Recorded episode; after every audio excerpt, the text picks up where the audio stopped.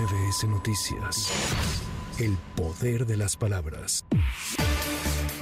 El dirigente nacional del PRI, Alejandro Moreno, anunció que solicitará ante la Comisión de Justicia Partidaria de su partido la expulsión de las dos legisladoras del tricolor que apoyaron la ratificación de Ernestina Godoy al frente de la Fiscalía General de Justicia de la Ciudad de México. Se trata de las diputadas locales Wesley Jiménez y Mónica Fernández. Cabe recordar que 41 votos a favor, 25 en contra y 0 abstenciones fue rechazado esta tarde el dictamen en el Congreso Capitalino para aprobar dicha ratificación.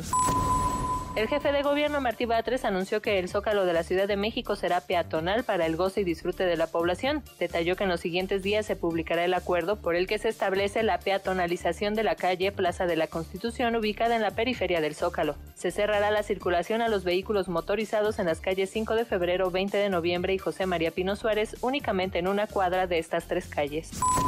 Aeroméxico informó que se encuentra en la fase final de inspección pormenorizada de sus aviones Boeing 737 MAX 9, luego de que la Administración Federal de Aviación ordenó un proceso de revisión de este tipo de aeronaves debido a que un avión de Alaska Airlines sufrió un evento de despresurización durante el vuelo que obligó a la tripulación a regresar al aeropuerto de origen, aterrizando sin consecuencias. Desde el sábado, Aeroméxico informó que bajó a tierra sus 19 aviones Boeing 737 MAX 9 hasta que pasen por el debido proceso de revisión por parte de las autoridades correspondientes.